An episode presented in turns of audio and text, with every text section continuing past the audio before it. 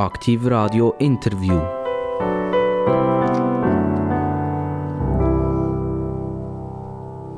Und Bing hat es gemacht. Aktiv Radio ist wieder für euch parat. Und interessante Gäste, ihr wisst das. Wir steigern uns von Mal zu Mal. Es ist fast nicht möglich mit diesen tollen Gästen, die wir alle hier haben. Aber heute haben wir wieder einen richtigen Kracher beieinander.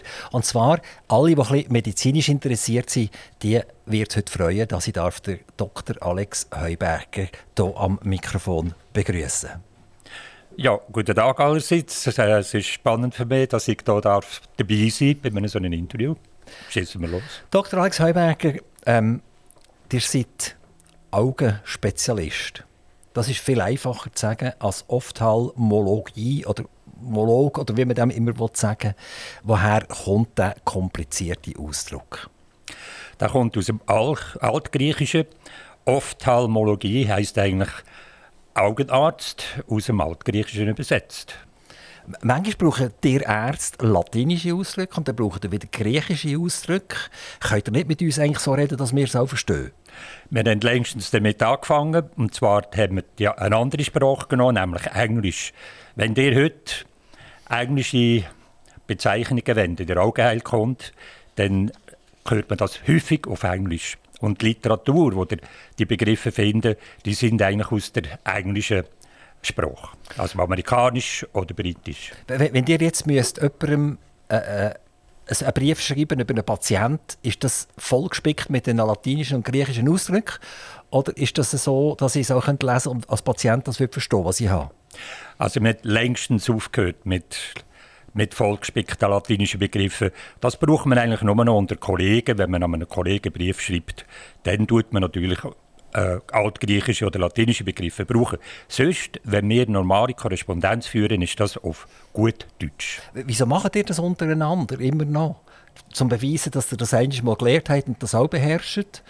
Oder ist das einfach, äh, geht es euch einfach ringer, weil das Studium so gemacht hat, euch ein halbes Leben mit diesen Begriffen äh, verbunden hat? Also natürlich ist es immer noch so, dass wir mit dem bluffen dass wir etwas davon verstehen. Aber unterdessen ist auch der Arzt ein bisschen auf den Boden zurück, zum Normalsterblichen. Also er ist nicht mehr schwebend in der Luft. Und es hat sich längstens gezeigt, dass man mit den Patienten viel besser kommunizieren kann, wenn man Begriffe auf Deutsch äh, erzählen. Dr. Alex Heuberger, die hat ja nicht nur eine Klinik und seit Klinikleiter oder wenigstens gesehen. Die haben, glaube ich, mittlerweile auch noch Leute, die mithelfen in dieser Klinikleitung. Nein, die sind ja selber ein Top-Spezialist als Augenarzt und Operateur. Könnt ihr uns ganz schnell, bevor wir uns hier vertiefen, sagen, wie funktioniert das Auge? Also das Auge funktioniert, einfach gesagt, wie ein Fotoapparat. Und zwar hat er ein Linsensystem. Das äh, ist beim, Auge ist das äh, die Hornhaut und nachher die Linse, wo man kann einstellen kann, wo man kann, äh, verschiedene Distanzen, verschiedene Schärfen einstellen und dann der Fotofilm, wo das Bild entsteht, das ist die Netzhaut. Und zwar im Zentrum von der Netzhaut ist Makula. Dort entsteht dann das scharfe Bild. Und jetzt, dass das irgendwie kann gesehen werden kann, gibt es einen Sehnerv, wo die Bilder, die im Auge entstehen, ins Hirn weitergeleitet werden und dort in einem ganz komplizierten Prozess auf der linken Seite vom Hirn abgebildet wird. Dort nehmen wir das Bild wahr, das bei uns im Auge auftaucht. Also, salopp gesagt, ähnlich ein bisschen wie ein Fotoapparat. Ich habe noch ein Problem mit digital und analog. Also mein Auge schaut es wird etwas durch meine Linse wird abgelichtet auf der Netzhaut, wenn ich das jetzt richtig verstanden habe. Und jetzt muss es ja wie digitalisiert werden, das muss nämlich ins Hirn raus. Und das effektive Bild macht ja eigentlich nachher das Hirn daraus. Ja, ganz genau.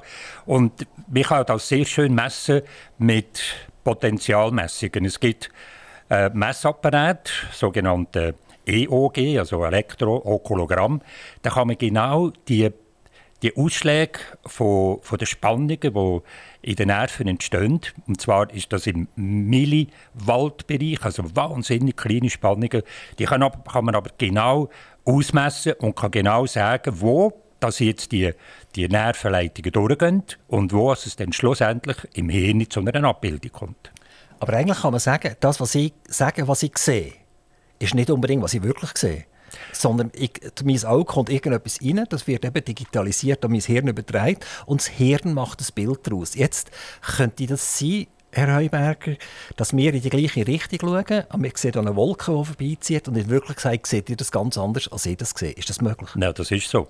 Ganz genau, das ist so. Aber im Grundsatz ist es natürlich schon immer das Gleiche. Das können wir auch beweisen, wenn wir mit, Foto, äh, mit äh, Fotografien oder mit Filmen das äh, vergleichen, wo jeder Einzelne sieht, dann kann man sagen, es ist schon immer gleich. Aber natürlich kommen da sehr viele ähm, äh, individuelle Faktoren zum Vorschein. Jeder sieht die Welt ein bisschen anders. Oder? Also sagen wir jetzt äh, das Rosa. Da, da gibt es ein helles Rosa, ein dunkles Rosa, ganz verschiedene Varianten bis Pink. Und jeder Mensch empfindet das wieder anders. Also, wenn ich sage, das Gras ist grün und ich sehe das auch grün, für mich grün, kann das sein, dass dir das Gras für mein Empfinden rot sieht? Das ist jetzt ein bisschen stark verglichen, aber es ist schon so, es geht ja bei den Männern, etwa 4% von allen Männern, die sind auch rot, grün, schwach oder sogar rot, grün, blind. Das ist wie bei den Männern, die sind einfach ein bisschen schwach, vor allem in der heutigen Zeit, oder? genau. Also die können Rot und Grün gar nicht unterscheiden. Also wenn die an einer Ampel stehen und das rote Licht und das grüne Licht anschauen, dann sehen die gar keinen Unterschied. Ah, das ist mir, in Brasilien ist mir das aufgefallen, die sind immer gefahren bei Rot, oder? Ja, das ist typisch für Brasilien. Die haben das natürlich mit Grün verwechselt. Es in Italien auch so? Also, wir, wir sehen nicht unbedingt das, was wir sehen. Genau. Das, ist, das ist schon fast ein bisschen philosophisch, oder? Ja, man kann ja als Auge kann man ja auch trompieren. Also ich habe kürzlich habe ich einen Zeitungsbericht gesehen, dort hat man in einer Gemeinde hat einer zum Blausch den Fußgängerstreifen dreidimensional gemalt. Also er hat den gelben Balken, den man auf dem Fußgängerstreifen hat, er noch Bälkchen auf der Seite gemalt und hat nachher noch einen Schatten hergemalt.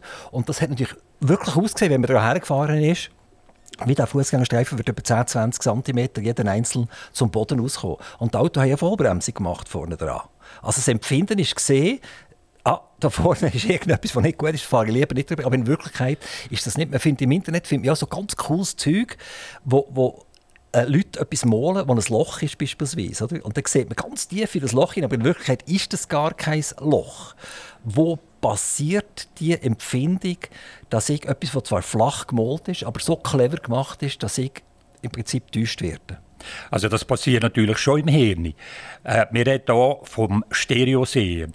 Das Stereosehen, auf Deutsch übersetzt, heißt das Raumsehen. Also da sagen wir dann schon, dass es ein dreidimensionaler Körper ist, wie jetzt eben der Fußgängerstreifen. Aber da kommen wir auch im Bereich der Illusionen. Es gibt auch viele verschiedene Formen von Illusionen, wo wir Sachen sehen, die gar nicht da sind. Oder? Zum Beispiel Fata Morgana. Das ist eine Illusion, die ja gar nicht existiert. Also da gibt es ganz viele verschiedene Formen. Aber Fata Morgana ist, e, existiert ja schon, oder? Das ist eine Spiegelung im Sand, oder? Also es ist effektiv, ich würde in einen Spiegel schauen und ich sehe mich selber wieder. Und Fata Morgana hat ja durch die Hitze gibt's eine Luftspiegelung und effektiv sehe ich das schon. Genau, das ist richtig so, ja. Aber eben, es gibt ganz viele verschiedene Formen von Illusionen, die sehr, sehr persönlichkeitsgeprägt sind, sehr individuell sind. Ja. Dr. Heuberger, der hat eine Klinik oder ganz viele Kliniken, da sind glaube über 50 Mitarbeiter bei euch. Wie viele seid ihr ganz genau überall? Im Moment sind wir bei 65 Mitarbeitern, wenn man alle nimmt. Ja. Also die wachsen ständig, permanent? Ja, also im Moment da tun wir noch langsam wachsen, aber wir sind über die 20, 23 Jahre, die das bis jetzt existiert, sind wir relativ kontinuierlich gewachsen. Ja. Habt ihr in der grössten Zeit gar nicht mehr können eigentlich arbeiten als Doktor, als Augendoktor, sondern ihr habt eigentlich den Leuten hinten springen und schauen, dass sie rechtzeitig kommen und dass sie nicht immer zu 9 nehmen, die Ärzte und so? Ja, also ich habe jetzt das Glück gehabt, dass ich ganz am Anfang ein tolles Team hatte, wo man sich hauptsächlich können auf das Ophthalmologische, also das Augenärztliche, hat, äh, äh, können besinnen Ich habe dann gleich angefangen, eine Administration aufzubauen. Das sind dann spezialisierte Mitarbeiter, die einfach das tägliche Geschäft haben können erledigen So habe ich mich können hauptsächlich der Augenheilkunde widmen also da bin ich schon froh, weil ich bin nicht der geborene Administrator eigentlich. Die Augenheilkunde die wird ja nicht nur durch euch praktiziert. Ihr selber seid bei der Klinik Pallas ein Zeitchen habt ihr geschafft. Ich glaube sogar der, der alt, ältere Pallas hat euch dazu überzeugt, in die Augenheilkunde einzusteigen.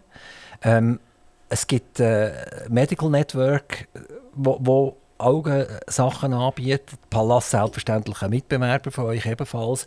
Und wenn man im Internet nicht suchen nach, nach Augenkliniken, dann wird es einfach schwarz. Also das hört fast nicht mehr auf. Jetzt weiß ich auch nicht, in welchem Umfang das die sind, aber es scheint eine sehr grosse Menge an Mitbewerbern zu haben. Das ist richtig. Und zwar ist das nicht schon immer so gewesen. Das hat hauptsächlich so Ende letzten Jahrhundert angefangen, weil man neue Techniken entwickelt hat, wie man Augenprobleme operieren oder lasern oder, oder auch medikamentös behandeln Vor dieser Zeit war es nicht so attraktiv, Augen zu operieren. Da hat man sich auch nicht so darum gerissen. Aber heute mit diesen fantastischen Techniken, mit Ultraschall und Laser, ist, ist das alles qualitativ viel, viel besser geworden. Das eine. Und das andere, es haben viel, viel mehr Patienten heute als noch vor 30, 40 Jahren, weil durchs, wenn man älter wird, und heute haben wir halt äh, sehr viele Menschen im Alter 60, 70, 80, und dort gibt es sehr viele Leute mit Graustar, also Katarakt, und ähm, weil man die ja eines Mal muss operieren muss, hat das zugenommen, hat, hat das Klinikwachstum zugenommen. Heute haben wir über 20 private Kliniken in der Schweiz.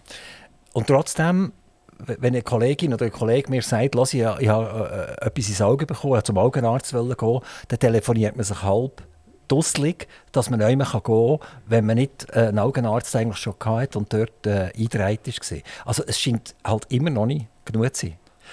Also offenbar ist es immer noch nicht genug, wobei es kommt ein bisschen auf die Gegend drauf an. Also im Raum Zürich zum Beispiel hat es sehr viele Augenärzte und Augenkliniken, auch im Raum Basel, Bern. Es kommt ein bisschen darauf an, wo man ist. Und jetzt ist aber so eingerichtet in der Schweiz, überall hat es Notfalldienst. Das ist also ein obligatorischer Auftrag, wo jede Klinik oder jede Praxis, die mit Augen zu tun hat, muss wahrnehmen und muss erfüllen, dass Patienten mit einem akuten Problem und ich kann euch sagen, so ein Fremdkörper im Auge, der kann sehr, sehr schmerzhaft sein, dass man innerhalb von kurzer Zeit kann reagieren kann, dass der nicht ewig lang muss warten muss. Und das klappt eigentlich in der Regel sehr gut. Es gibt ganz, ganz viele Augenärzte in der Klinik, die nicht einfach Heuberger, Müller oder Huber heißen, sondern die heißen fast so kompliziert wie Ophthalmologie, nämlich irgendeinen Namen von irgendjemandem her. Also müsst ihr eigentlich die Ärzte importieren von Pallas kommt, ich glaube, ursprünglich mal von Griechenland, denke ich, aber schon lang, lang, lang her. Genau. Aber die haben, die haben, glaube ich, auch Russen und Rumänen und, und weiß nicht was alles. Also meine erste Frage ist, es gibt nicht genügend Augenärzte in der Schweiz. Ich muss sie importieren. Und die zweite Frage ist, sind die genauso gut ausgebildet wie unsere Augenärzte? Gut, das ist noch eine schwierige Frage. Wir, natürlich hat man immer ein Gefälle zwischen Ärzten, die ein bisschen besser sind, ein bisschen mehr können als andere. Das ist, glaube ich, in jedem Beruf so überall ist das so. Und ich denke, dass wir im Moment einen sehr guten Bestand an Augenspezialisten haben in der Schweiz, weil eben der Notfalldienst ist sehr gut abgesichert und zwar in der ganzen Schweiz, so weit mir das bekannt ist. Ich denke, dass wir im Moment eigentlich sehr gut aufgestellt sind mit Augenspezialisten. Also ihr, ihr habt genug? Ich glaube, im Moment hätten wir... Bei euch auch in den Kliniken sind genug? Wir sind im Moment eigentlich gut ähm, bestückt mit, mit Augenärzten und Spezialisten. Ja, Moment. Ja. Und, und die nehmen den Pallas seine Augenärzte weg und, und der Pallas nimmt dem Heuberger die Augenärzte weg? Also das wetten wir ja beide nicht. Aber es, es kann mal sein, dass jemand abgeworben wird. Aber das ist eigentlich sehr verpönt. Das gehört sich eigentlich nicht. Also dann wir machen das. Dann haben wir das Telefon und sagen, hey, lass mal gut zu. Georgios oder wie er heisst. genau. Ja, das ist schon ein so. Also wenn wir hören, dass jemand abgeworben wird, gibt es schon ein Telefon und da tut man Klartext reden. Das kann schon vorkommen, ja. Alex Heuberg, wo ihr zur Schule ausgekommen seid, habt ihr noch nicht daran gedacht, dass ihr Augenarzt werdet und schon gar nicht, dass ihr überhaupt Humanmedizin studieren Ihr habt eine Lehre gemacht, eine Schreinerlehre, wenn ich das aus dem Internet habe, richtig lesen Ja, das ist richtig, ja. Und äh, wie wird man als Schreiner, Augenarzt, der so im Mikromillimeterbereich muss tätig sein Also als also Schreiner... Es wird bei beiden gekoppelt, oder? Ja, natürlich. Und das Fall ist Späher überall. Das Fall genau. Ja, beim Schreiner dort schafft man im Millimeterbereich und bei der Augenheilkunde schafft man im Hundertstel Millimeterbereich. Also das ist schon ein Unterschied. Das hat mich eben schon gereizt, irgendetwas noch zu machen, etwas, was speziell gut ist. Wobei der Schreinerberuf ist schön war, ich habe das immer gerne gemacht. Und dann nachher auch privat immer wieder ein bisschen geschreinerlet daheim. Ich habe sogar immer noch eine Kreismaschine daheim, die ich jetzt aber nicht mehr so viel brauche. Aber nachher ist natürlich ähm, das Studium von der Humanmedizin ist natürlich dann sehr viel umfassender und spannender als nur die Schreiner. Aber wie wird der Schreiner Humanmediziner? Also, die, die hat eine Lehre gemacht, die hat nachher als Schreiner auch geschafft zu dieser Sekunde hat er noch nicht gedacht, dass er eine Matur machen und, und nachher nach weiterbilden und, und Humanmediziner werden. Nein, das habe ich dann noch nicht gewusst. Ich kann einfach mal mein Wissen äh, äh, erweitern.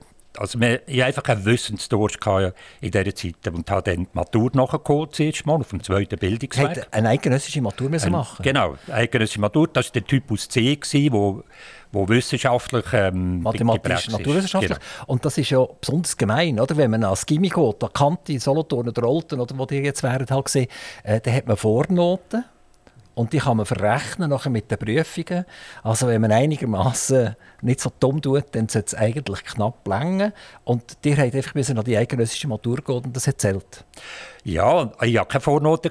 Ich habe, das war in der AK übrigens.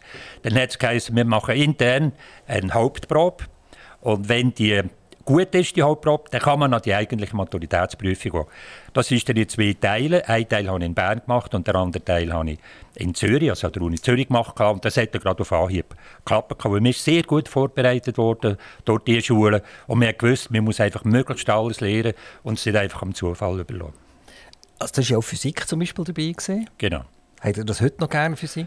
Das war mein Lieblingsfach, gewesen, mit Mathematik zusammen. Das war übrigens dann auch das Fach, das ich zuerst studiert habe äh, an der Uni zu Basel habe ich das ein Jahr lang gemacht und ich kann euch sagen, nach einem Jahr ist mir das so verleidet, weil es immer noch Formeln gegeben hat. Ich musste Formeln beweisen und beweisen und nochmal beweisen und das ist mir dann irgendwie äh, ja, zu langweilig gewesen, zu einseitig gewesen.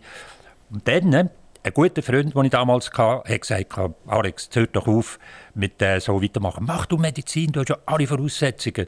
Mach Medizin, das ist so ein schöner Beruf. Wie, wie kommt er dazu, euch zu sagen, ihr habt alle Voraussetzungen? Ja, der hat mich gut kennt und hat eigentlich auch ein gewusst, was, was ich für ein Interesse hatte. Er hat gewusst, ich habe gerne ähm, Gesellschaft unter Menschen. Ich habe mich immer interessiert für, für äh, auch Natur, für, ähm, ja, für so Sachen. Ja eure Eltern, die sich entschieden haben, zu studieren, haben die wahrscheinlich noch ein finanziell mithelfen, kann ich mir vorstellen, oder? Ja, denn äh, mein Vater ist schon länger gestorben, also meine Mutter, die hat, mir, hat mich unterstützt, das hat aber nicht gelangt. Ich musste daneben noch müssen, selber noch ein bisschen Geld verdienen. Ich hatte verschiedene Jobs gehabt, als Chauffeur, und ähm, eben als Privatlehrer, und ein bisschen Jöppli hatte ich und so hat es ihn gelangt, schlussendlich. Und, und heute wäre es vielleicht wieder spannend, als Schreiner unterwegs zu sein, oder? Es geht ja zu wenig. Ist wahr. Ist wahr. also das weiss jetzt nicht einmal, aber das muss man sich gut überlegen. Ja, ja man hört doch von dem Fachkräftemangel hört man doch ständig, oder? Ja, das es will keiner mehr aufs Dach und es will keiner mehr Holz verarbeiten und es will keiner Schreiner oder Elektriker sein oder was auch immer. Ich denke es ist äh, heute der Trend, dass man Akademiker wird. Man kann dort besser verdienen, als wenn man ein Handwerker wird. Ja, da bin ich nicht mehr so ganz sicher. Also wenn ich jetzt in Zukunft sehe, wenn es so viele Juristen und Ökonomen gibt und so weiter, die die nicht wissen, wo sie nachher her sollen, ist vielleicht der Schreiner fast ein bisschen besser. Aber die sind ja eigentlich äh, der, der das angeführt hat, das Ganze, oder? Also wir, wir sagen heute am Schreiner, geh ja nicht eine Matur machen und wirst du ja nicht irgendwie Akademiker, sondern bitte bleib Schreiner. Ja, Sonst haben wir noch einen zu wenig, oder? Ja, so ist das heute, ja. Und, und, die haben damals das angefangen. Die sind eigentlich der Grund, wieso dass die das alle nachmachen. ja, das kann man so anschauen. Genau. Alex Heiberger, eben, das stammt aus einer Handwerkerfamilie. Was hat der Papa gemacht? Der Papa war Automaler. Dem hat man damals so gesagt. Er hat also Karosserie, ein Karosseriewerk gegründet in Olten und hat dann ähm, mit einem Spengler zusammen hat er kaputte, verbühlte Auto, die gerostet haben und so, hat er wieder zwei gemacht. Natürlich hat man die Farbe gespritzt. Das war mein Vater. Gewesen, also das Flicken war eigentlich in der Familie schon. Die flicken jetzt einfach ein bisschen anders. Ein bisschen kleinere Sachen, ein bisschen feinere Sachen. Kleine ja. Bühlen flicken und er hat die grossen Bühlen gemacht. Wir haben ja so ein bisschen über die Organisation geredet von euren äh, Kliniken. Die sind ja an ganz vielen Orten. Das ist ja nicht in Olten geblieben. Ihr seid auch in Solothurn tätig, in Biel seid ihr tätig und viele weitere Orte seid ihr noch tätig. Ähm, da habe ich es schon angesprochen, da ist ja sehr viele organisatorische Aufgaben sind gefragt. Habt ihr euch heute völlig zu dem zurückziehen Müsst ihr da gar nichts mehr machen? Oder müsst ihr immer noch am 7. Uhr morgen im Büro sein und die Arbeit verteilen? Also ich tue nicht die Arbeit verteilen, das macht die Administration. Da haben wir extra Mitarbeiter und Mitarbeiterinnen, die die Organisationen machen. Ich kann eigentlich am Morgen in die Klinik kommen, kann mich umziehen für die Ops, habe Obskleider an und dann operiere ich operieren am Montag den ganzen Morgen, den Dienstag den ganzen Morgen und den Mittwoch den ganzen Morgen und ab und zu noch am Donnerstag. Ich habe noch ein bisschen etwas Sprechstunde. Das ist eigentlich mein Job, den ich im Moment habe. Das heisst, wenn ihr operiert, ist, kann es sein, dass der Patient euch gar noch nie gesehen hat, sondern er war bei einem Arzt von euch, bei einem Augenarzt. Und der wird nachher äh, aufgeboten für die Operation und dann wird ihr operieren. Das ist zum Teil so, jawohl. Und das ist ein bisschen gespässig. Also, wenn man hier äh, verschragen liegt und man hat den Operateur noch nie gesehen, aber es ist organisatorisch nicht viel anders möglich. Aber ich rede mit dem Patienten so, dass er doch merkt, da, da ist jetzt jemand, sieht ihn zwar nicht äh, visuell, aber auditiv kommt er mit über.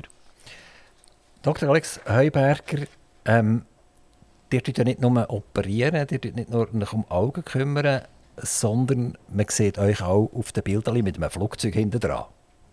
Das ist ein Hobby. Ja, also das hat mich vor 16 Jahren hat mich das also fast fasziniert, in die Luft zu gehen. Eigentlich, wenn ich ganz weit zurückgehe, als ich noch 17 war, wollte ich Pilot werden. Und dann habe ich aber aus gesundheitlichen Gründen das nicht dürfen machen. Damals war alles ein bisschen strenger. Hat er nicht so gut gesehen? Nicht so gut gehört. Das ist auch wichtig, oder? Ja, klar. Man kann nicht in der Luft nichts hören, das geht nicht, oder? Das ist so, weil man hat ja heute äh, Funk, man ist immer mit Funk begleitet.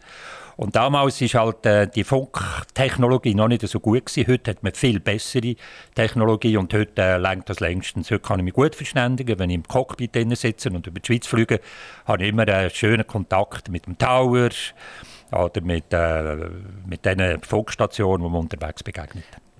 Wenn ihr fliegt, seid ihr allein oder habt ihr immer einen nebenan, der auch noch einschreiten könnte, wenn etwas wäre? Also meistens bin ich alleine und äh, genieße es natürlich, alleine in der Schweiz, so über, äh, über die Städte, über, über, über die Landschaft, über die Berge natürlich auch. Das ist immer spannend, über die Alpen zu fliegen. Also ich schätze das sehr, wenn ich allein fliegen kann. Aber natürlich ist es immer auch noch schön, mit einem Kollegen äh, zusammen zu sein oder noch mit einem, zwei Passagieren, die dann hinter sitzen. Es kann ja jederzeit etwas passieren. Es kann jederzeit irgendwie eine Ohnmacht sein oder äh, ein Schwindelanfall oder, oder eben, man sieht nicht so gut oder hört etwas nicht recht und so weiter. Ähm, wie, wie gross schauen die die Gefahr an, wenn dort die Leute allein rumgurken auf dem Himmel oben dran? Also wir haben in der Schweiz ein sehr strenges System, das die Gesundheit überwacht. Jeder Pilot hat ein sogenanntes Medical. Und, und das wird, je nachdem wie alt man ist, wird das jährlich oder halbjährlich äh, erfordert. Und nur wenn sie das Medical erfüllen, können sie die Erlaubnis in die Luft zu gehen. Und das ist sehr streng, um eben zu verhindern, dass plötzlich ein Ohnmachtsanfall kommt. Also zum Beispiel ein Diabetiker, der äh, schlecht eingestellt ist und dann plötzlich das Bewusstsein verliert. Ich mache jetzt das schon seit 16 Jahren. Ich gurke seit 16 Jahren am Himmel Ich habe jetzt noch nie den größten Anfall gehabt oder irgendein Unwohlgefühl gehabt. Und ich würde auch gar nicht in die Luft gehen, wenn ich mir nicht sicher bin, dass ich wieder heil am Boden ankomme. Habt ihr auch schon mal irgendwie das Gefühl gehabt, dass er noch unwohl fühlt, nicht medizinisch, sondern rein aus der Situation, dass irgendein Flüger immer näher gekommen ist oder irgendein Interlaken, ein Matratzchen ein zu hoch oben war? Hat es solche Fälle auch schon gegeben?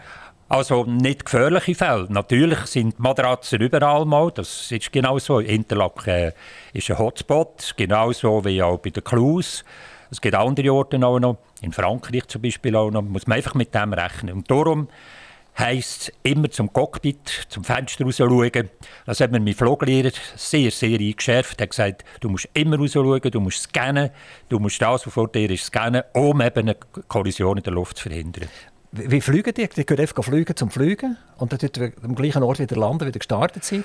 Oder ihr sagt, und jetzt äh, sehe ich gerade auf, auf dem Wetterradar, Spanien ist gerade im Moment wunderschön, oder? Und vielleicht in der Heimat ist es nicht so schön Wetter. und dann ab nach Spanien. Ja, so einfach ist es jetzt nicht. Wenn ich in der Schweiz bleibe, bleibe in der Grenze der Schweiz, ist es so, ich kann einfach starten, ich gehe von Grenken aus, und kann irgendwo über die ganze Schweiz fliegen und kann auch irgendeinem Flugplatz äh, in der Schweiz landen.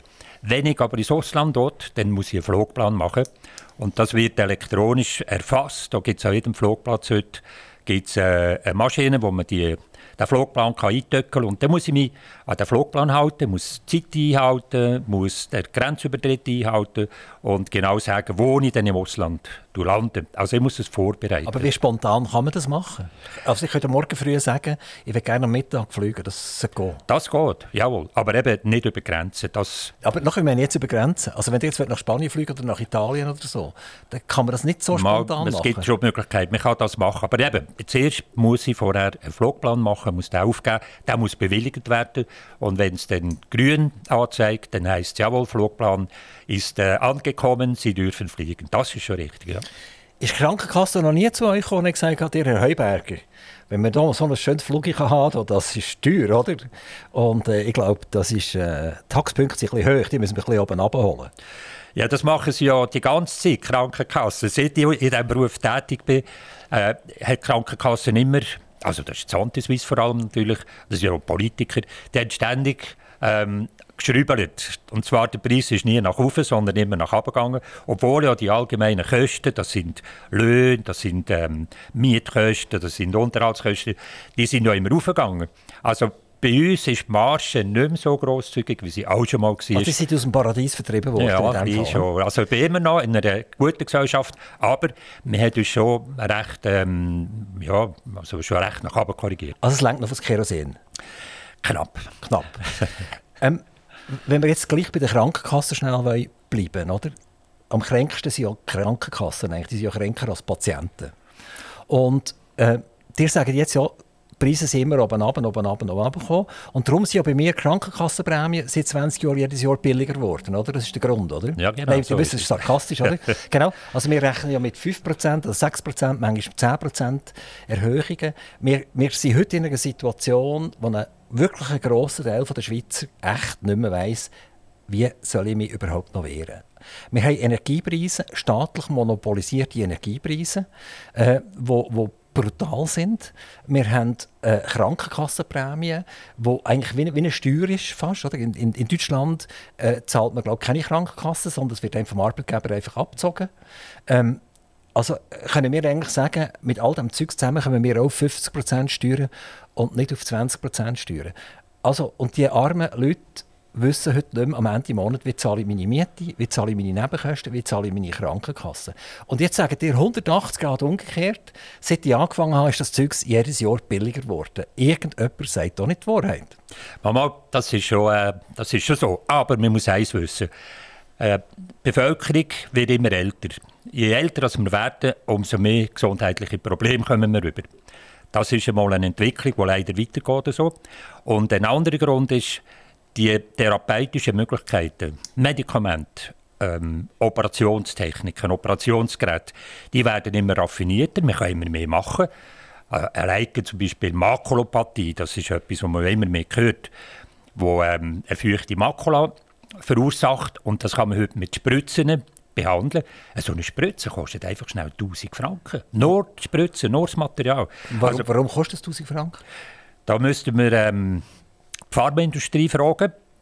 Die entwickeln das und die Substanzen, die sie entwickeln, die brauchen halt sehr viel äh, Aufwand, also Entwicklungszeit ähm, und äh, das kostet einen Haufen Geld und dann können sie glaubhaft machen, dass jetzt so eine Spritze halt 1000 Franken also, kostet. Also, die, die müssen wir jetzt korrigieren. Es gibt irgendein Medikament, das man sonst in der Humanmedizin auch brauchen kann, das man aber auch in die Augen reinspritzen kann. Und wenn man es normal braucht, kostet es einen Bruchteil wie das, was man in die Augen einspritzt. Und es ist absolut identisch. Ich habe das mal in Amerika miterlebt, wo ein Augenarzt das illegal damals schon verabreicht hat. Ich weiß nicht ganz genau, die werden uns noch sagen, was das ist. Äh, weil er gesagt hat, es ist hundertprozentig absolut das gleiche Medikament. Oder? Und das, das, kann nicht sein, dass wir Augenärzte für das gleiche Medikament fünfmal mehr zahlen als der Humanmediziner, der das auch verabreicht. Also da wird auch schon ein bisschen, ein bisschen Charlatanerie betrieben. Also Sie sprechen natürlich das Avastin an. Das ist ein, ein Antihormon, das man kann brauchen bei feuchten Makropathien. Und was eben passiert ist, dass man das eigentlich illegal, beziehungsweise illegal ist eigentlich nicht so eine schöne Nummer, einfach, man hat das verabreicht, weil es ganz günstig ist im Preis. Und der Arzt, der das gemacht hat, hat eigentlich aus edlen Überlegungen gehandelt, hat den Patienten nicht belasten aber er ist zurückgepfiffen worden und hat geheißen, mit dem Avastin, da hat man die Berechtigung nicht genau, es gibt auch andere Medikamente, die sind besser und vor allem eben teurer. Und das ist eigentlich keine schöne Entwicklung, aber das ist politisch bedingt und es ist immer noch nicht fertig ähm, ausgestanden. Glauben Sie nicht, dass die Leute irgendwann auf die Straße werden gehen? Also, ich, ich, habe ein privates Hobby und das ist Kämpfen gegen die Energiepreise. Oder? Die sind un unglaublich. Oder? Das Gas ist 80% billiger heute, als es im September 2022 war.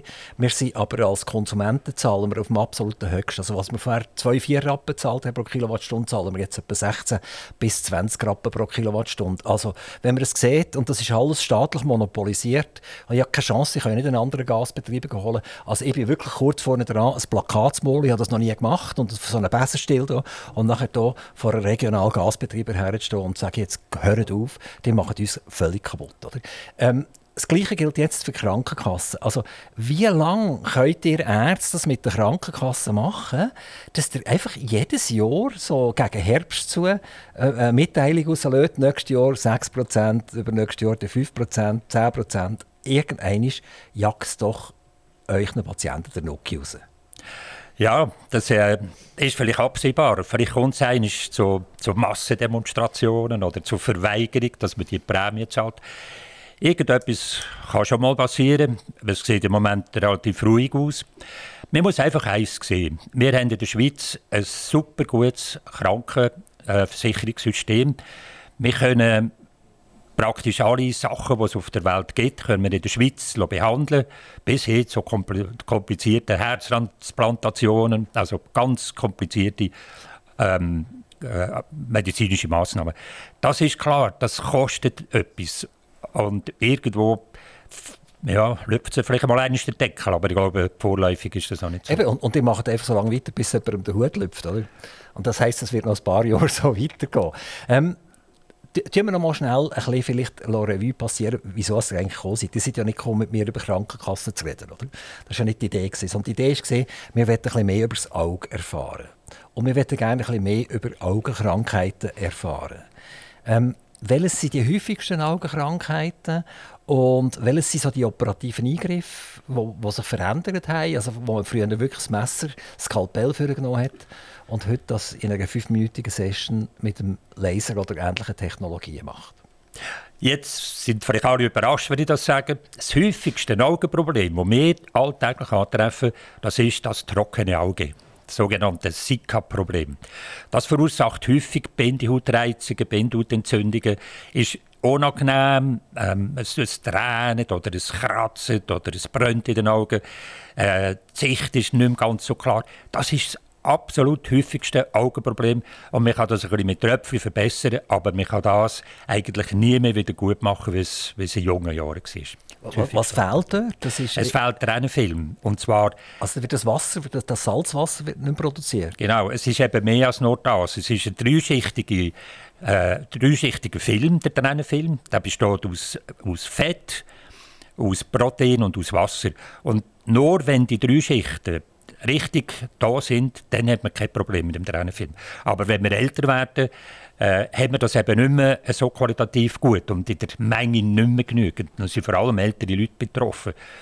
Das ist das häufigste Problem. Und was machen ihr mit denen, wenn die kommen? Also wir, wir mal untersuchen, schauen, ist es das? Jawohl, es ist. Und dann wir die Leute aufklären, sagen, schauen, das ist das Problem, sie haben zu wenig Tränenfilm, obwohl es immer trennt, aber die Ursache ist ein qualitativ ungenügender Tränenfilm. Wir klären sie auf und wir sagen, was sie für Möglichkeiten haben. Man kann dann mit Umschlägen helfen, man kann mit hygienischen Massnahmen, also Lidhygiene helfen und vor allem kann man mit Tröpfchen und Gel und Salbe helfen. Und das muss man den Leuten richtig erklären, dass sie das nachher auch immer wieder anwenden. Und zwar halt über einen langen Zeitraum. Ja. Muss ich das dann mehrmals pro Tag machen? Oder? Jawohl, genau. Einmal pro Woche? Nein, nein, mehrmals pro Tag sogar. Also, es kommt natürlich darauf an, wie stark es ist, aber Aber ein, zwei, drei, vier Mal im Tag ist äh, das häufigste, was wir empfehlen. Und die Nacht, je nachdem eine Salbe, weil die Nacht kann das dann äh, sehr gut äh, einwirken.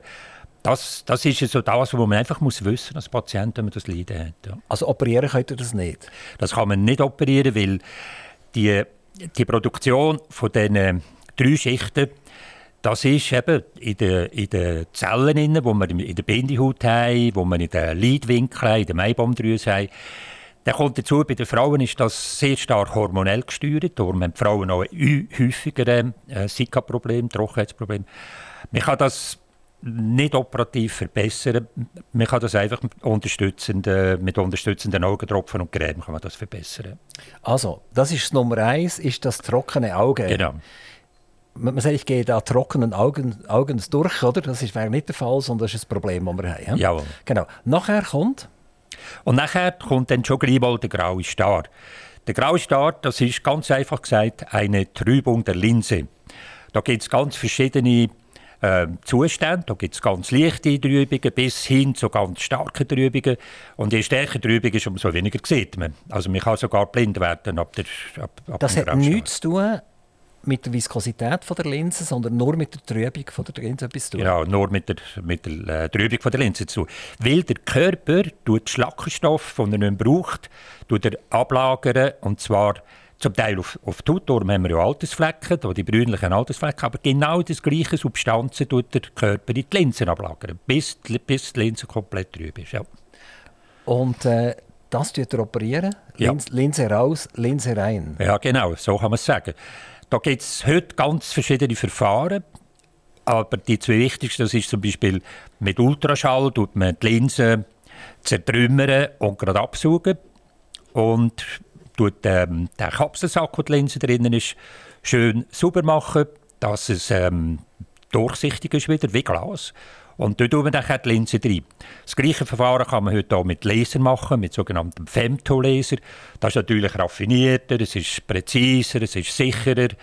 Es ist schonender. Also, dann macht ihr keinen Schnitt mehr? Dann geht ihr nicht mit dem Skalpell ein Schnitt machen zum Absaugen? Mal, müssen wir machen. Wir müssen so, dann, nachdem wir es äh, mit dem Laser zer, zermanscht haben, müssen wir dann mit dem, mit dem Schnittli können ins Auge hineingehen und müssen das Material absaugen. Ist die die Linse dos oder ist der, Mantel, der, Linsenmantel noch drin und nur die Flüssigkeit dos? Genau, der Linsenmantel oder wir sagen Linsensack den lassen wir drin, weil dort rein platzieren wir die neue Kunstlinse. Und die liegt dort wunderbar am richtigen Ort hinter der Pupille. Also man, man hat ja die Ziliarbänder, die, die Linsen flach machen oder wieder erschlaffen und wieder rund machen. Funktioniert das dann nachher weiter, wenn ich eine Kunstlinse drin habe? Ja, die würde weiter funktionieren, aber die Linse, die man drin tut, das ist ja eine Kunststofflinse. Die kann man nicht verformen. Das heisst, ähm, man darf nicht erwarten, dass man nachher wieder wie ein jugendliches Auge hat, wo man kann äh, verschiedene akkommodieren, also verschiedene Schärfe, Distanzen einstellen. Das kann man leider nicht. Es gibt verschiedene Typen von Linsen. Das ist zum Teil sehr schwierig zu verstehen, wie funktionieren denn die. Die meisten Linsen, die man implantiert, das sind sogenannte monofokale Linsen. Da tut man mit dem Patienten aushandeln, sagt, sagt man, wir können in die Weite korrigieren oder wir können in die Nähe korrigieren oder vielleicht in, einem Mittel, in einer Mitteldistanz.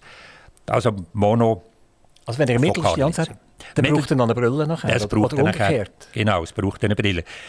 Das muss man eben abmachen. Jetzt, wenn ein Patient das Leben lang kurzsichtig ist, dann empfehle ich ihm, kurzsichtig zu bleiben, weil das ist er sich gewohnt. Und mit dem ist er auch eigentlich zufrieden. Dass er dann in einer Distanz von etwa 40 cm schön scharf sieht, das hat sich eigentlich bewährt so. Und jemand, der immer in die Weite gut gesehen hat, also normalsichtigen oder weitsichtigen, den korrigieren wir immer in die Weite scharf, dass er keine Brille in die Weite braucht. Da braucht er Treten die, die Trübungen eigentlich bei beiden Augen gleichzeitig auf? Oder kann das sein, dass eins anfängt und das andere noch gut ist? Das ist manchmal so, aber das häufigste, was man sehen, ist, dass beide Augen, beide Linsen gleich schnell Also grau ist meistens beide Augen Beide Seiten, genau. Äh, man könnte ja auch ein Auge in die Nähe korrigieren und das andere in die Weite. Das kann man, ja. Und dann fängt das Hirn ja von, das an brauchen. Ja. Das kann aber nicht jeder. Es gibt Leute, denen wird schlecht nachher, ja, oder? Das ist genau so. Die vertragen das nicht, weil sie ein Leben lang die Situation nicht hatten. Die haben mit beiden Augen etwa gleich gut oder gleich schlecht gesehen. Äh, keine Differenz zwischen weit und noch. Bei denen ist es schwierig. Also da muss man schon aufpassen, wenn das verlangt wird, muss man das sicher testen vorher. Manchmal geht es, aber meistens geht es nicht. Also jetzt haben wir das trockene Auge gehabt, der häufigste Fall. Jetzt haben wir den grauen Star, also die Linsentrübung gehabt. Das sieht man am Auge übrigens an, wenn das trüb wird. Das sieht man an einem Auge an, wenn es relativ stark trüb ist. Also dann hat es entweder einen Graustich oder, oder, oder einen Braunstich. Manchmal kann man auch braunen Star sagen, aber das soll man nicht. Das ist Graustar. Manchmal sieht man das tatsächlich sehr gut. Ja. Als Patient, wie sehe ich da? Einfach verschwommen oder, oder einfach nicht mehr hell? Oder wie muss ich mir das vorstellen? Also es gibt verschiedene Sachen, die der Patient äh, wahrnimmt. Etwas Häufiges ist, er sieht plötzlich Doppelkonturen. Also er sieht äh, nicht nur ein Zifferblatt am Turm, sondern jetzt plötzlich zwei. Das heißt, es tut sich die Optik verändern und dann kommt natürlich der, der Schleier dazu, wo immer am gleichen Ort ist, immer gleich ist. Da kommt häufig auch noch ein Blenden dazu her. Und äh, wenn der Patient kommt und mir die drei Sachen schildert, dann weiss ich genau, er hat Graustar. Okay, grauer Star, wissen wir jetzt. Ein paar Leute draussen sagen, oh je, jetzt hat es mich vermutlich verwünscht. Er geht vor einen Spiegel und sieht seine eigene Linsentrübung. Ist das so oder kann man das selber nicht sehen? Man sieht das eigentlich nicht. Also das ist sehr schwierig selber zu sehen. Er müsste dann schon Pupillen weit haben, weil man sieht es sowieso schlecht. Wenn Pupillen eng ist, sieht man eigentlich gar nicht, äh, wie die Linse ist. Das sieht er Betrachter von außen. Wenn er mit einer Taschenlampe reinschaut oder mit einer Lupe sogar reinschaut, dann sieht er äh, die Übung von der Linse. Graue Star haben wir jetzt hinter uns. Es wird mir schon langsam ein bisschen schwammerig in den Knien. Äh, gehen wir weiter, es wird glaub, noch schlimmer. Jetzt gehen wir zum grünen Star. Oder, ja, oder gibt es noch, noch, etwas zwischendrin? Nein, das sind jetzt wie Starren, wo man einfach Star sagt. Aber jetzt ist es so, der graue Star hat überhaupt nichts mit dem grünen Star zu tun. Das sind zwei völlig verschiedene Sachen. Der grüne Star der hat meistens mit dem Augendruck zu tun. Und zwar ist der Augendruck beim grünen Star meistens, fast immer, zu hoch. Der kann leicht hoch sein, der kann auch sehr stark hoch sein. Und wenn der Augendruck zu hoch ist, dann ist die Blutung im Auge schlechter. Und das stellt man vor allem am Sehnerv fest. Das ist das hinterste Teil am Auge. Dass die Blutung vom Sehnerv nicht mehr genügend ist, wegen dem zu hohen Augendruck. Und dann sterben die Sehnervenphasen langsam, langsam ab. Das ist ein Prozess, der geht meistens über Monate oder sogar über Jahre. Und wenn man dort nichts daran ändert, den Druck hoch lässt, dann verkümmert der Sehnerv und am und äh, funktioniert am Schluss praktisch nicht mehr. Das heißt, der Mensch wird, obwohl er eigentlich ein gutes Auge hat, das Bild entsteht im Auge, aber das Bild wird nicht mehr sehen weiter transportiert. Also er wird blind. Ist der grüne Star sehr oft oder ist das selten? Und die zweite Frage, die ja dazu führt, die hat gesagt, der Augendruck ist zu hoch spüre ich das, wenn ich es nicht messe. Also wenn ich es nicht zum Augenarzt springe jedes Jahr und schnell den, äh, den Druck messe, merke ich das, dass ich jetzt höheren Augendruck habe. Spüre ich das irgendwie? Meistens leider nicht, weil der Augendruck bei den meisten Patienten nicht höher als sagen wir 30, vielleicht ein bisschen darüber noch ist. Ein Augendruck zwischen 20 und 30 Einheiten merkt der normale Mensch nicht. Äh, nur Sensible spüren das, aber die meisten nicht. Das war meine Feststellung. Wenn der Augendruck höher ist, über 30, 40, 50, dann wird das Auge ziemlich hart und das kann dann sehr, sehr schmerzhaft sein. Aber bei diesen Leuten ist es noch gut, die kommen, weil sie Schmerz haben. Wir stellen es fest und können schnell den Druck nach oben korrigieren, wieder in den Normalbereich hinein. Das machen wir mit Medikamenten? Das machen wir mit Medikamenten. Man kann kein Löchchen bohren und das läuft Das kann man auch. Kann man, man auch, beides. tatsächlich? Man kann beides machen. Also wenn jetzt der Augendruck zum Beispiel bei 60 ist, und dann kommt die Praxis und ich sehe, ui, er ist schon bleich und er hat schon müssen sich übergeben. Dann tue ich es auch unempfindlich machen und kann mit einer kleinen Inzision, das ist ein Schnittchen, kann ich mal Druck ablassen. Aber das darf man nur mal machen, wenn man geübt ist und wenn man weiß, wie das geht. Normalerweise tut man nur medikamentös das geben. Ja. Grüner Star, das heisst, man kann es gar nicht operieren. Also wenn es passiert ist, ist es passiert. Ja, also wenn, wenn das Auge blind geworden ist, dann ist natürlich zu spät. Da kann es ist ja nicht das Auge, das blind wird, sondern der Sehnerv ist kaputt gegangen. Genau, wenn der kaputt ist, ist es natürlich fertig, weil den kann man nicht ersetzen. Aber wenn der Patient rechtzeitig kommt, dann kann man natürlich vieles machen heute. Man kann zuerst mal mit Medikamenten, mit Augentropfen meistens, kann man den Druck wieder in den Normalbereich zurückbringen. Und wenn man sieht, das geht nicht gut, er braucht jetzt drei verschiedene Tröpfchen und, und ähm, Compliance ist nicht gut, das Mitmachen ist nicht gut, dann kann man es operativ behandeln. Jetzt die Frage, wie viel äh, kommt das vor? Der Grünstar kommt etwa 20 Mal weniger vor als der Graustar. Also das ist eigentlich immer noch oft genug, dass wir grünen Star feststellen bei Patienten. Und eben, dann ist wichtig, dass man den Patienten gut aufklärt, dass er weiß, was für ein Risiko er hat, dass man jetzt immer muss regelmäßig den Druck kontrollieren, so zweimal im Jahr ist im Schnitt etwa, und dass man die richtigen Massnahmen trifft. Tröpfchen geben, oder kann auch lesen, grün stark, Lesverfahren oder operativ. Die sind ja Schreiner Herr Heuberger. Hat er immer äh, eine Brille angehabt, die er, er gekoppelt und gespänt hat? Ich habe damals keine Brille gebraucht. Ich habe gute Augen gehabt. Ja, aber es muss ja das Auge schützen, oder? Ja, das gibt natürlich Suva-Brillen natürlich, ja. Die hat er immer angehabt damals? Ja, die habe ich eigentlich immer getragen. Ja. Also ich kann, wenn ich mal unvorsichtig bin und schnell eine Arbeit gemacht habe, wo ich denke, jetzt kann ich die nicht holen, habe ich schon gebüßt, wenn mir ein Böhnchen reingekommen ist oder äh, Holzstaub, das war dann auch noch genehm gewesen. Und mit den Suva-Brillen ist natürlich gut.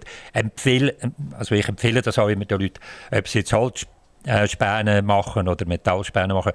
Es lohnt sich, eine Suva-Brille anzulegen. Immer. Dr. Alex Heuberger, ihr arbeitet nicht nur in der Schweiz, sondern ihr arbeitet auch noch hobbymäßig als Augenarzt in Mexiko. Der hat vor vielen Jahren, glaube ich, weit, das mehr als 20 Jahre her, wo er das angefangen hat. Und jetzt geht er regelmäßig äh, auf Mexiko. Wieso Mexiko? Der hätte ja nach Honduras können gehen oder nach, weiß nicht woher. Das stimmt. Also das hat sich so ergeben. Ich habe damals im 2000 einen Anästhesiearzt gebraucht für die Augen operieren. Und dann hat sich ein mexikanischer Augen Anästhesist bei uns beworben und der war so sympathisch und gut, gewesen, habe ich den gerade angestellt.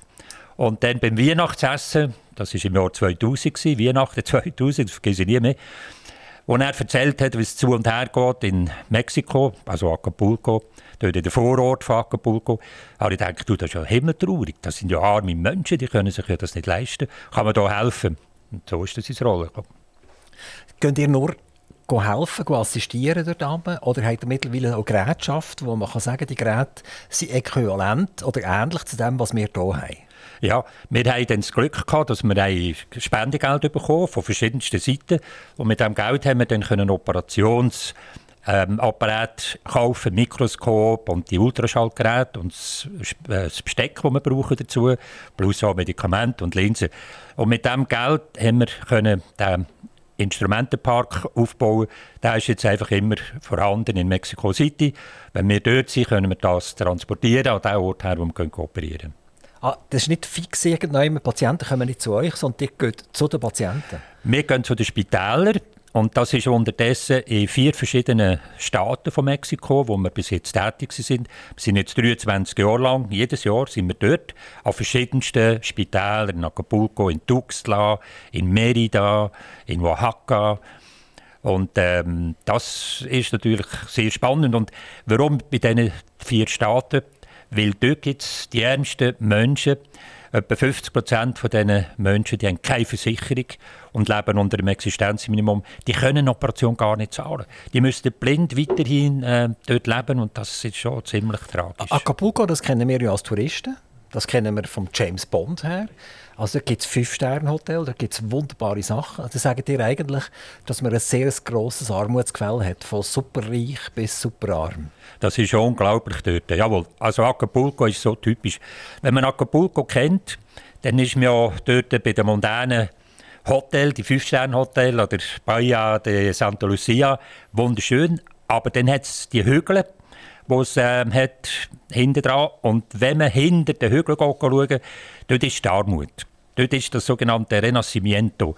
Und das ist wirklich ein Arm, äh, eine Armut dort. Äh, man sieht das gerade, wenn man dort herkommt. Das ist wie Favelas. Da sind die Leute wirklich sehr, sehr arm. Sind die Gerätschaften denn nicht im Betrieb, wenn die nicht dort sind? Die stehen im Spital auf Abruf, damit, wenn die wieder kommen, dass sie sie wieder mitnehmen können? Ja, bis jetzt ist das so, ja. Das ist eigentlich ein Unsinn. Der geht ja, wie lange seid ihr dort pro Jahr? Pro Jahr zwei Wochen. Also das heisst, äh, das steht 50 Wochen steht das Zeugs ungebraucht umeinander. Ja, es ist natürlich so, wenn wir das irgendwie rausgeben dann besteht die Gefahr, dass wenn wir mal das Jahr darauf wieder zurückkommen, dass nachher nicht mehr, wo man ist von diesen Sachen. Das Aber ist leider das Risiko. Wäre es nicht viel, viel sinnvoller, die würden äh, mexikanische Augenärzte ausbilden Und die hätten nachher auch die Verantwortung für die Gerätschaft. Rechenschaft müssen sie abgeben, drauf, etc. Also, dass es ein ongoing Prozess ist und nicht einfach zwei Wochen von, von 52. Oder? Es war bis jetzt nicht anders möglich, gewesen, aber natürlich mit Augenärzten ausbilden. Äh, gerade in Acapulco Dort haben wir, wo wir das erste Mal waren, haben wir die jungen Ärzte auf die neue Technik umgeschult. Dort hat es die Ultraschallgeräte noch nicht gegeben. Heute ist Acapulco selber eine Ausbildungsklinik mit modernen Operationsmethoden. Das haben wir schon immer gemacht. Ähm, Augenärzte ausgebildet oder mitgemacht, dass sie sehen, wie wir Technik anwenden. Auch Ops-Personal haben wir ausgebildet, dass sie ja, ja, die müssen ja auch wissen, wie die Geräte funktionieren. Das haben wir schon immer gemacht. Aber bis jetzt haben wir nicht einfach die Geräte können zur Verfügung stellen. Das ist technisch, organisatorisch bis jetzt nicht möglich gewesen. Wie ist der mexikanische Staat so organisiert, überhaupt was Medizin anbelangt? Wenn jemand jetzt kein Geld hat, also in der Armut lebt, dann kommt er gar nicht an medizinische Hilfe her. Der muss selber schauen. Genau. Es gibt ein, ein Gefälle in Mexiko. Der Norden von Mexiko ist besser, ist reicher. Das ist wie in Italien. Norditalien ist besser als äh, Süden. Aber wenn man die Statistiken anschaut in Mexiko, dann sieht man, dass gut etwa 50 Prozent von allen Mexikanern, die dort leben, die sind nicht versichert und der Staat der, der gibt ihnen nicht einfach Geld für eine Operation. Also, da könnt ihr äh, anklopfen, da kann der, der arme Mexikaner anklopfen. Also, er wird nicht operiert, wenn er nicht das Geld Cash auf den Tisch legt. Ich möchte mal zurückkommen vom weit weg Mexiko nach Olten. Das sind unter anderem im Kantonsspital innen, also in den Räumlichkeiten vom Kantonsspital. Warum ist dort die Klinik Heuberger und warum ist dort nicht eine Abteilung vom Kantonsspital? Das war früher.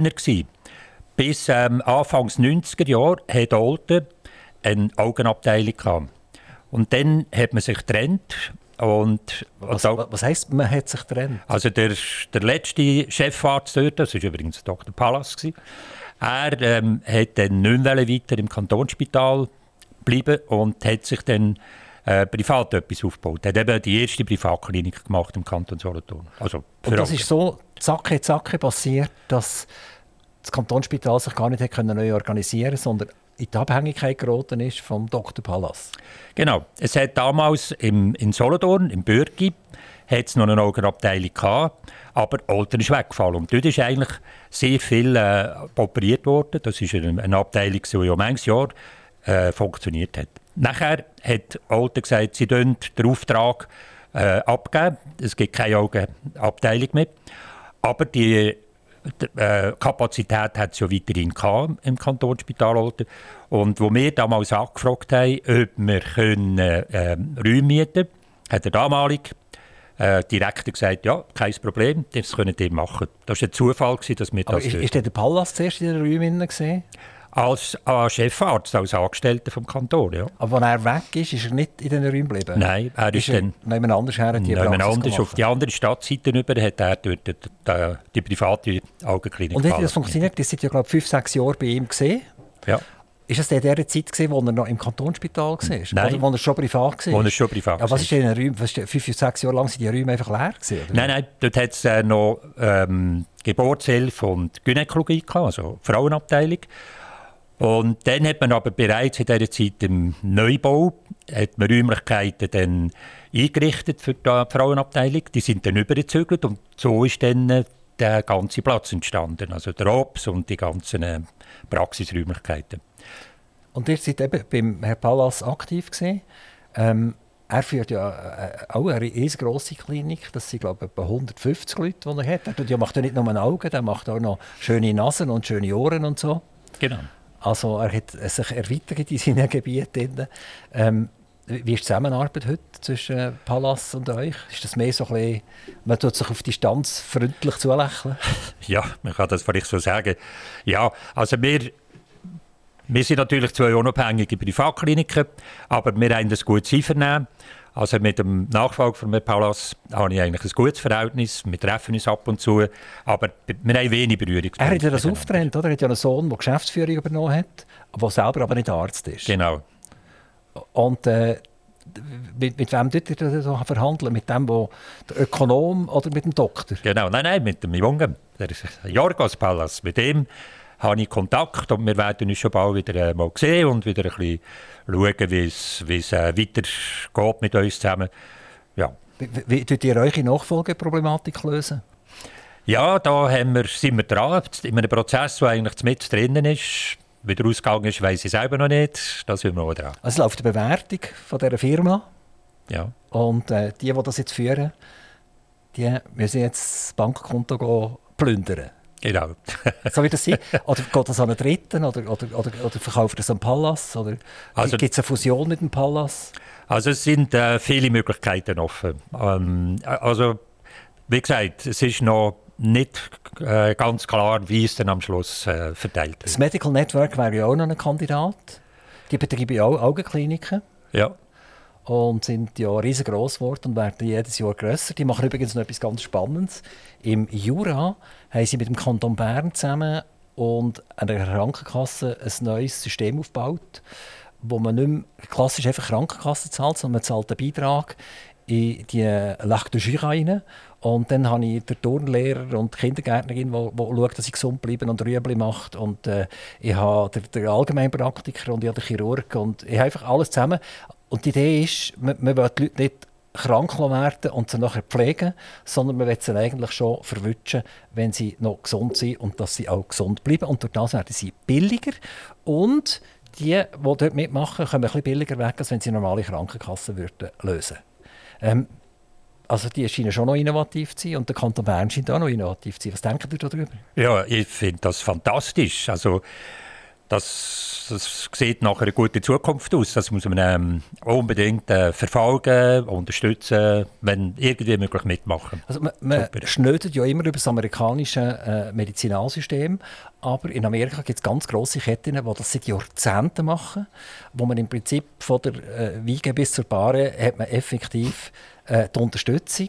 Und wenn ich trainieren will, dann kann ich bei denen trainieren. Und wenn ich das Popo habe, dann kann ich auch zu denen gehen. Könnt ihr euch vorstellen, dass man auch eure Augenklinik in so eine, in so eine Gesamtklinik einbindet? Ja, das ist jetzt äh, eine schwierige Vorstellung. Im Moment sehe ich die nicht vor mir. Es sind natürlich Distanzen. Wenn, wenn, also, die Schweizer sind ja sehr äh, wie soll ich sagen, die, die erwarten etwas von, vom Service, den wir bieten.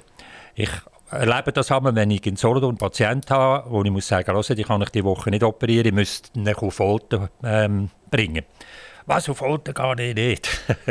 Gut, das kann man in Solothurn natürlich verstehen, oder? dass sie nicht Folter ja, sie, sie wollen ja nicht nach Kränken, oder? das verstehe ich sehr gut. Aber nur wenn man denkt, die kleinen Distanzen, oder Alten Solothurn, das ist mit einem Auto eine gute halbe Stunde. Wenn Sie das mit amerikanischen Verhältnissen vergleichen oder mit mexikanischen Verhältnissen, wo Sie jetzt in Mexiko, wo Sie zum Teil sechs Stunden unterwegs sind, um zu uns zu kommen, ist, äh, ist natürlich ein riesen Unterschied. Das ist halt in der Schweiz, wir sind verwöhnt, wir haben ein super System, in jeder Großstadt haben wir eine augenmedizinische Betreuung. Ja, das ist halt schon ein Luxus, oder? Alex Heuberger, ich kann mich nur noch bedanken, dass ihr vorbeigekommen seid. Das ist spannend. Jetzt weiss ich endlich, weil es die wichtigste oder häufigste Augenkrankheit ist, nämlich das trockene Auge. Und das heißt Sika, heißt das? Sika. Sika mit dem C, oder wie schreibt man das? S-I-C-C-A. Sika. Sika. Oder Sika ist ja Chemie, Bauchemie, oder? Ja. Ist also nicht ganz das Gleiche. ähm, und dass nachher der graue Star kommt und nachher kommt irgendwann der grüne Star. Und der graue Star den kann man relativ gut operieren und der grüne Star wird sehr schwierig. Was muss ich machen? Muss jeder, äh, jedes Jahr zum Augenarzt den Augendruck messen? Also wir sagen, ab 45 soll man das mal einmal machen.